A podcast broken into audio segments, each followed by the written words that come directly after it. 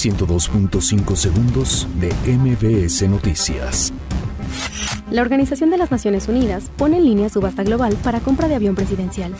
El presidente de la mesa directiva de San Lázaro, Porfirio Muñoz Ledo, garantiza diálogo con tras desbloqueos. El próximo lunes comparecerán candidatos para la Comisión Reguladora de Energía en el Senado. Priistas elegirán a su próximo presidente nacional a través de boletas impresas.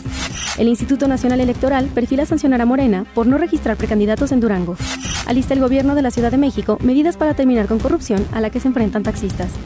Vinculan a proceso al Betito, líder de la Unión Tepito. Traslado de reos genera disturbios en penal de Topo Chico. La Fiscalía de Estados Unidos tendrá un mes para decidir si repite juicio del Chapo o no.